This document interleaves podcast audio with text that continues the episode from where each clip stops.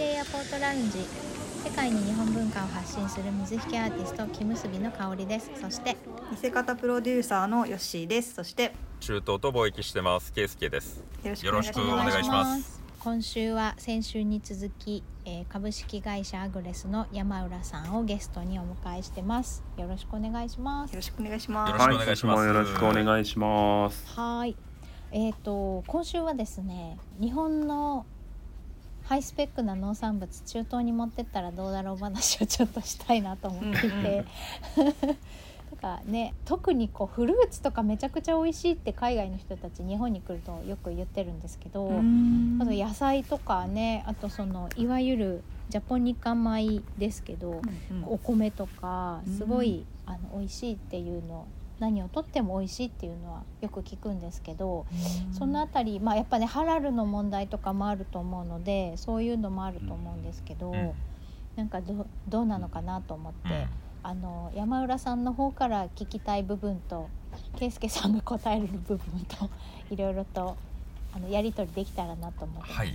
まあ分かる範囲であの、はい。お答えできることがあればはい、と思っておりますはい、ありがとうございます。僕もなかなか中東というところで言うとご縁が今までなかったもので、まあ、はい。いろいろ興味はあるんですけども、まあ、簡単なイメージで言うと石油等をたくさん持っているお金持ちの皆さんが、はい。あのわんさかいるというイメージでおりましてですね、はい。まあ、その中で、えー例えばですけどもどういったものが農産物としてたくさん食べられているか、需要があるかっていうのをまず知ってる限りで聞きたいなと思いますけど、はい。い、かがでしょう？そうですね。えー基本的にはまああの他の国、まあ、日本も含めてですけどあまり食べてるものにそこまで何か特殊なものを食べてるかというとそんなことはないですね、まあさっきあの香織さんがおっしゃったようにハラルフードというかあの、まあ、豚がダメだったり、お酒の入ってるものがダメだったりというのはもちろんありますけれども、えーことまあ野菜とか果物に関しては特にそういう制限もないですし、えーまあよくい すごく一般的なものを食べてますよ。ご飯の中でねまあえーうん。野菜だから玉ねぎとかまあきゅうりとかトマトとかっていうのはよく見ますしはい。あまりうんうん。あのー特別に考えなくてもいいかなとも思いますね。例えば現状で日本の農産物が入っているっていう情報とかはありますか？えー知ってますか？ほとんどゼロに近いんじゃないでしょうか、えー加工品ですよね多分ね入ってるのね。そうですね。ほぼほぼそうそうですそうです、まああのー農産物お菓子とか。うんお菓子とかね。それでも少ないですよ、うん。日本のものは。えうん。そうですよね。まだまだ少ない。というか日本が行こうとしていないという方が近いのかもわかんないですけど、ー。それっていうのは、あーごめんなさい。えっ、と先日のというか以前の収録でお聞かせてもらった時にえーラーメンの麺を、忍者ラーメンでしたっけ？あえーはいはい。あ あの、はい。の回を聞かせていただいて、はい。えっと、麺を日本で作ったものを、えー現地に送っているっていう話だったかなって思あそうですねうんですけども。はい。ってなるとまあそれはまあ生鮮というか生のものになるかなと、まあ冷蔵チルド等で言ってるのかなと思うんですけども。はい。例えば中東にえー農産物って考えた時にまあ一つ浮かべになるのはやっぱり距離と時間かなと思うんですよね。で例えば日本農産物で海外でよくう受けているものであると例えばブドウであったりとかリンゴであったりとか果樹系あとはイチゴであったりとかっていうものが高級なものとしてシンガポールとかそういうところまでよく聞きます。うん。けどもそこがやっぱりその壁になってるものとしてはやっぱり時間と距離になるんですかね、中東に送るとすれば。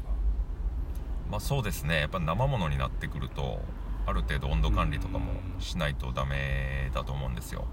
あの、はい。ほ1ヶ月場合によってはもうそれ以上、えー会場にいるということなので、何も温度管理のなされてないコンテナの中で、えーはいそれを運ぶというのはまあまあ確実に全滅するんじゃないかなと、おなるほど。まあ、素人ながら思うんですけど、はい。まあ、リーファーリーファーというかねその冷蔵温度保温しながら運ぶのは、まあ、リーファーコンテナっていうんですけれども、はい。それだったらまあコンテナ単位であの運ぶことになりますね。うーん。なるほど。持っていけば需要があるかないかって言われるとわからないっていうことですかね。そうそうですね。あのもう十分にあるといえばあるんですよね。あ他の国からの、えーもしくは現地で作った果樹等ですかね。そうですね。えーもともと、えー私がよく行くのはサウジアラビアとか、あはい。あと、まあ、UAE、えーで今回カタールに初めて行ったんですけど、はい。えー以前はですねほとんどが輸入でした果物も野菜も、うん。まあ、自国で作ってるのは本当石油関連製品とかあとはまあ水とかそういったものと言われてたんですけれども、えー今回行って感じたのがほとんど自国の野菜が食卓に並んでたんですよ。これがかなり驚いてあそんなに短期間でどうやってというところといや今まで全部輸入してたんじゃねえのっていうところですねでこれサウジアラビアの話なんですけどもね。はい。なぜそんなことになったかっていうとまあ今あの大改革を行ってましてあのこうん。ムハンマド・ビン・サルマン皇太子が、はい。えーそのまあ旗手を振ってですね今す社会変革を起こしてるんですね。でその中で税金がまあものすごく上がってるというのがあってこれは関税もそうなんですよ。はい。つまり輸入品に結構関税がかかるようになっちゃってるんですね、はい。であの産業の多角化を進めてるサウジとしては、まあ、石油産業一本やりじゃなくて他にそのエンターテインメントとか観光産業とかいろいろ起こしていこうとしてるんですけど、はい。えー別にね農業が特別それであのー名前が出ているわけではないんでしょうけど、えーハウス栽培をかなり大規模にやっているということでした。なるほど。はい。砂漠の国であのーだからまあキュウリも自国産だったしバナナとかうん。も作ってたんですよ、はい。はい。へちえ結構へえですよね。で地元スーパーに行ってねうん。いろいろ見てたら「あのこれはどこ?」ってあこれあのサウジさんこれもサウジさんって言ってて。でまあ横にはそのシリア産の、えー梨みたいなの置いてあったりこれエジプトのうん。あのオレンジだよとかこれヨルダンから来てるよとか。大体まあ近隣諸国なんですよ。はい。うん。まあね中東っていうとやっぱ砂漠みたいなイメージがあって農業できんのかなっていう、うん。パッと思いつくんとは思うんですけどもちろんあの、うん。地域によっては特にサウジアラビアなんてでかい国なんで、えーうん。あの山林のところもあるんですよね。雨が降って、はい。えーはい。緑豊かな地域もあったりするわけです、うんでそういうところではもともとそういうのを作ったりもしてたと聞いてるので,、で今はまあハウス栽培で、うん。えーそういう温度管理をしながら作物をこしらえてると、なるはい。なので結構まあ自給してる感じがありましたね。ほど一方でカタールはほとんどがまだ輸入だって言ってましたけど。うんなるほうん。まあ税金を上げる必要がなくて、どはい。えーつまり関税も安いわけです。うん。まあ輸入できるんだったらすればいいんじゃねえのってとこじゃないですかね。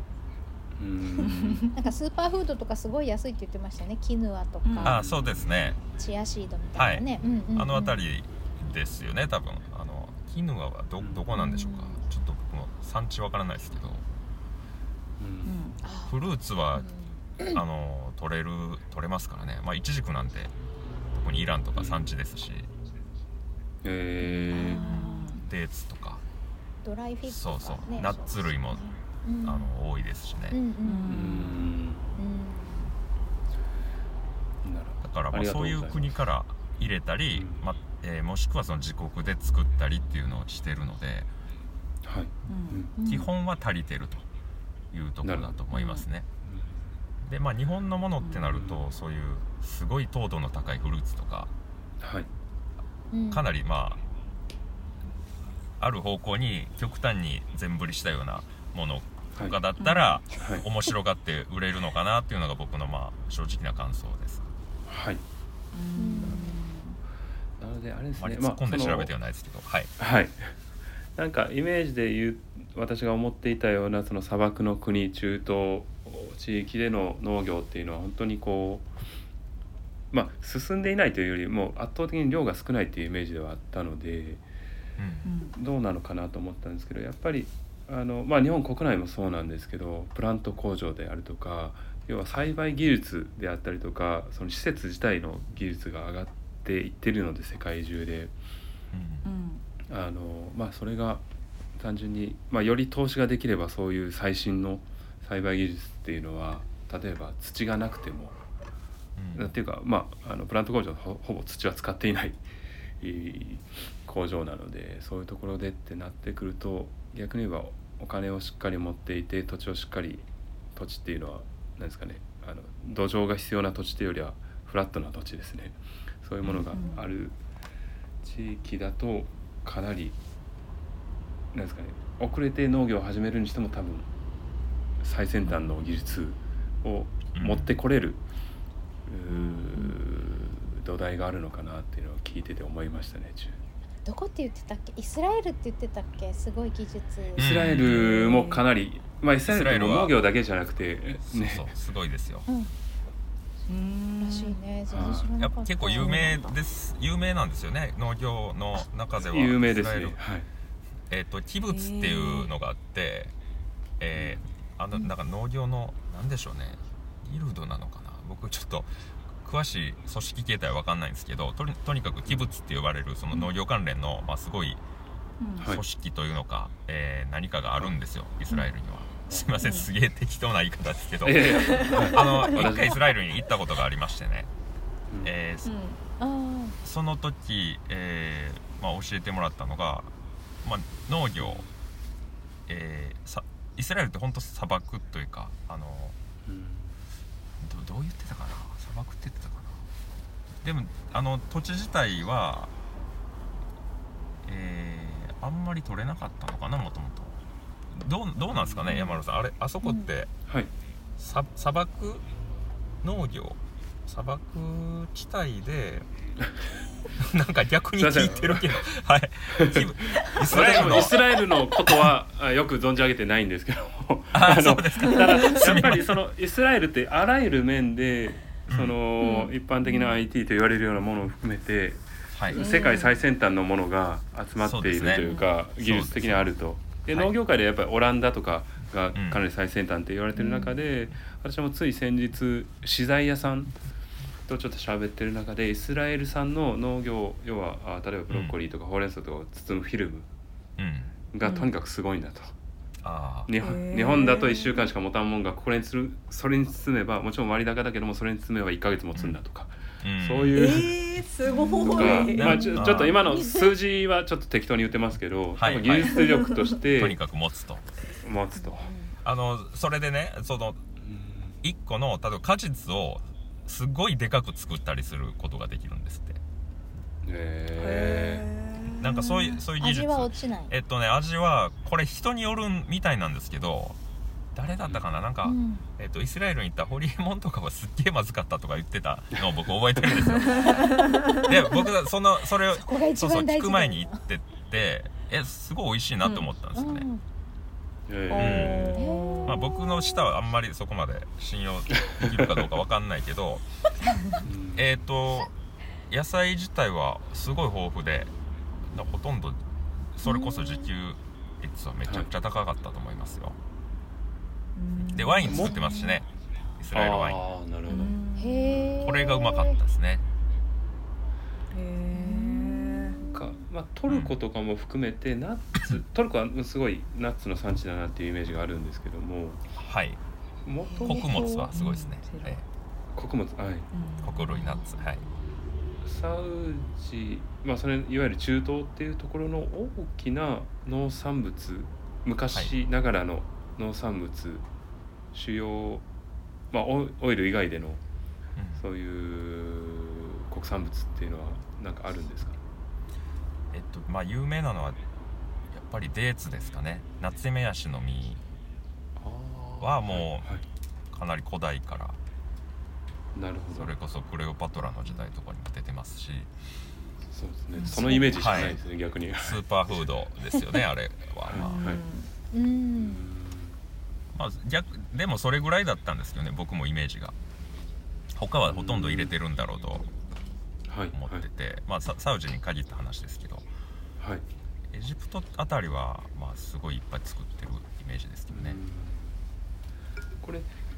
あジャポニカ米も食べれるって言ってましたもんね。はい。エジプトからカタール仕はい入れてるって言ってましたエジプト産のうん。あのジャポニカ米があります。ジャポニカ米、へえ、うん。なるそれで僕あの鶏チャーシュー丼いただいたんですけどすごい美味しかったですね。多分鶏チャーシューがうますぎて多分米まで意識がいかないっていうか、正確に言えばそんな感じでしたけど。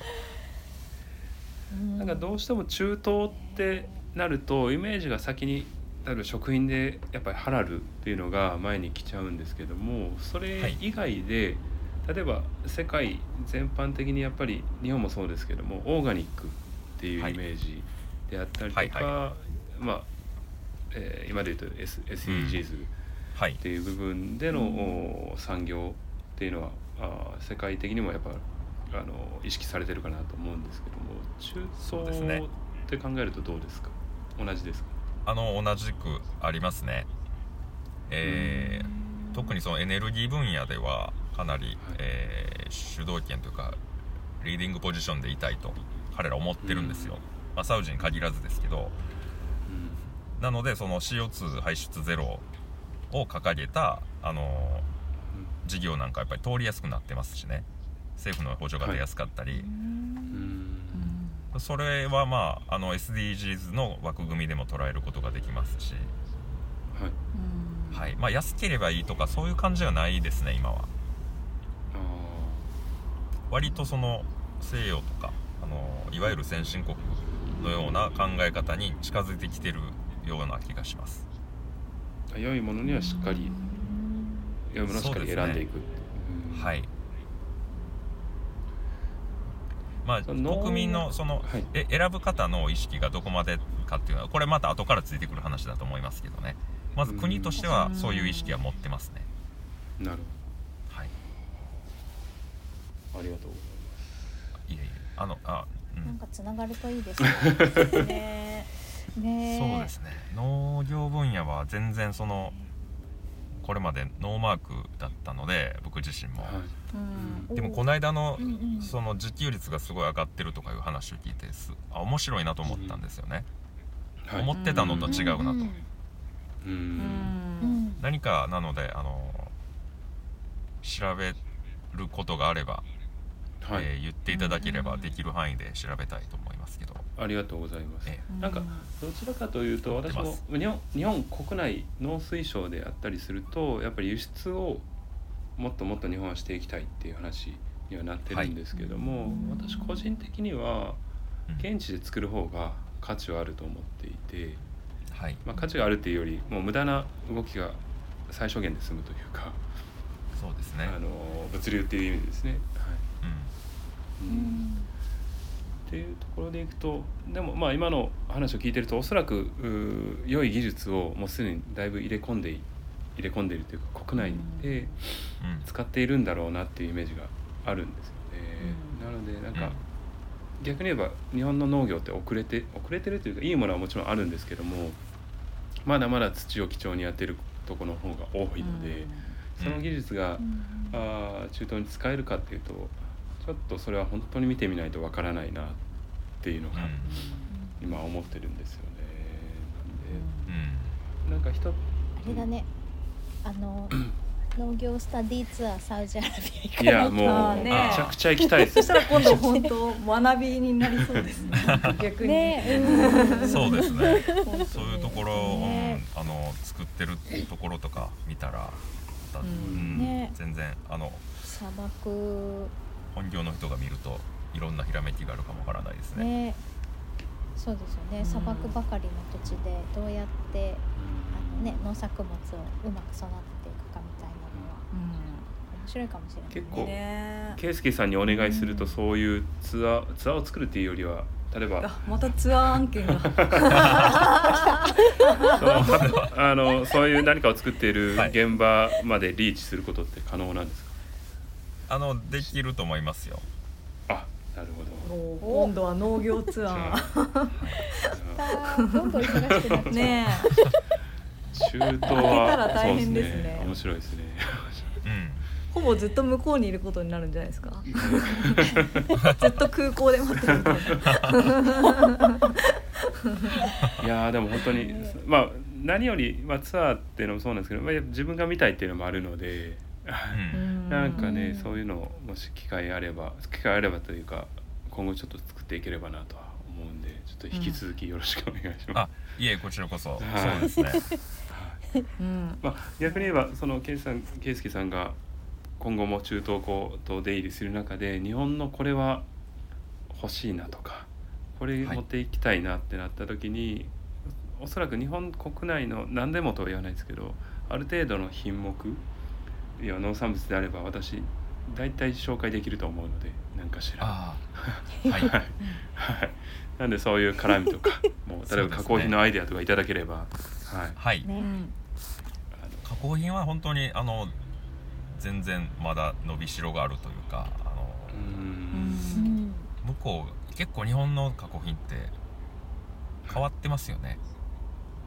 あの食加工食品もそうですけどでまああのね今はまあメジャーになってますけどカニカマとかってあんまり向こうってそういうのを作ろうとしないじゃないですか。うはいはい。うん。知らない。ほぼカニとか言ってはい。いやフェイクフェイクなんでしょみたいな。でもめちゃめちゃ美味しいんでしょとか。はい。まあ、例えばああいう感じですよ。まあそれは古い、はい。もう今や古い例ですけどね。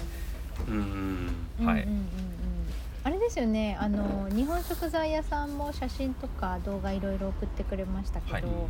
結構ねあのありましたよね冷食から何からね。そうですね。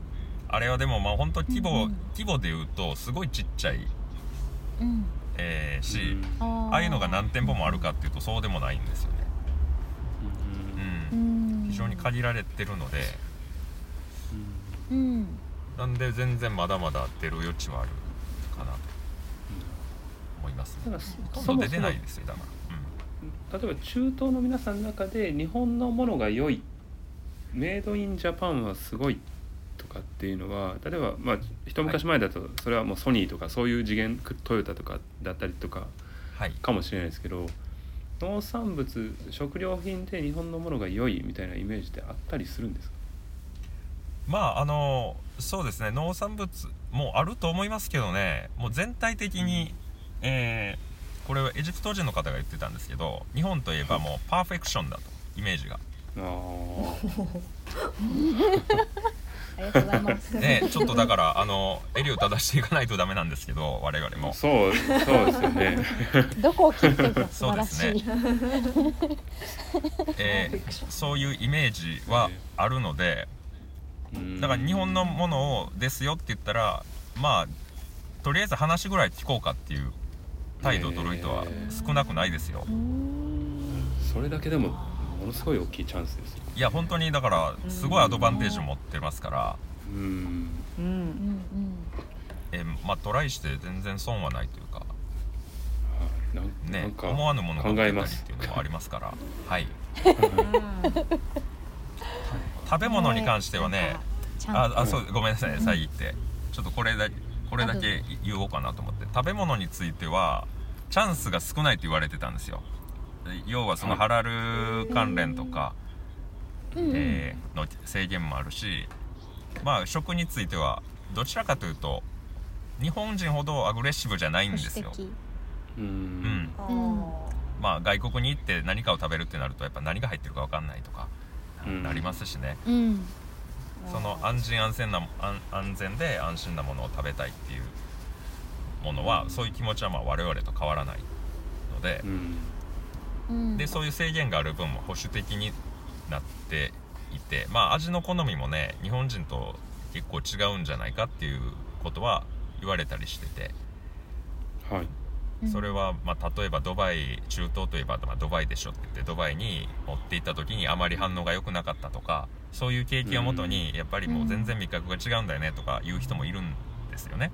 うん。でそういう意見が集積すると、あまり中東って日本の食は受けないんじゃないかというなんとなくのそういうイメージが醸成されてしまってる部分もあるんですけれども、なるうんえーいそこまでではないと思うんですよ。うん、めっちゃウケるっていう地域ではないかもわかんないけどまあそれだったらもうすでにかなりのものが出てておかしくないですからね。あそうですでもあのうん。一般に言われるほどチャンスがないわけでもないと思います。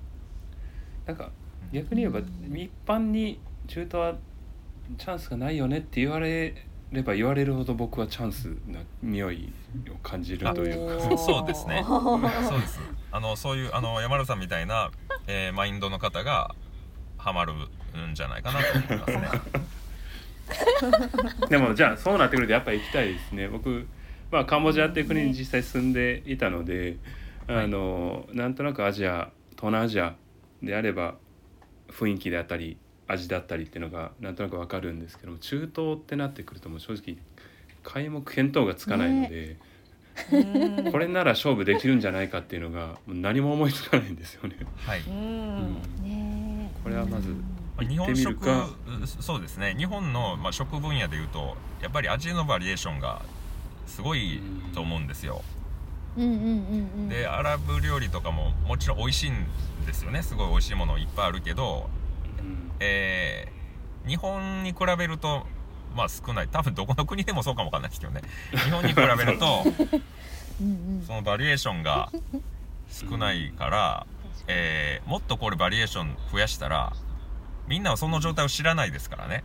あの、はい。今のままでいけてるんだろうけど、えー例えばまあ、日本食をそのまま持っていくっていう考えでもなくじゃなくても、えー向こうの料理の味のバリエーションを増やす何か工夫を、えー輸出するとか、うん。そういうのでもいいんじゃないかなと思いますけど、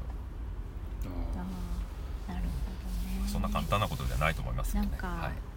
うんそうですね。でもなんかねこう一回行って全てが分かることじゃないので何かねこういろいろとやり取りをしながらつながっていくといいなと思いますね。そうですね。いや本当にちょっと一回例えば、はい圭介さんにどれぐらいのロットずつならお願いできるのかとか聞けばいろいろ いろんなものを試してみるのも面白いなと。ワンパック。はい、うん。ワンコンテナでいろいろ持ってってともらちょっと隙間のスペースだけ置いてちょっはと日本食屋さんにちょっと置いてみてリアクション聞いてもらっていいですかみたいな。うん、あー。なるほど。超勝手なことを言ってます。そしたらみんなサンプル提供してくれるんじそうでゃないですすかそうなんです。よね。そこからあねきっと、はうん。そうですね。またこのつながりを大事に。話は。はい、はい。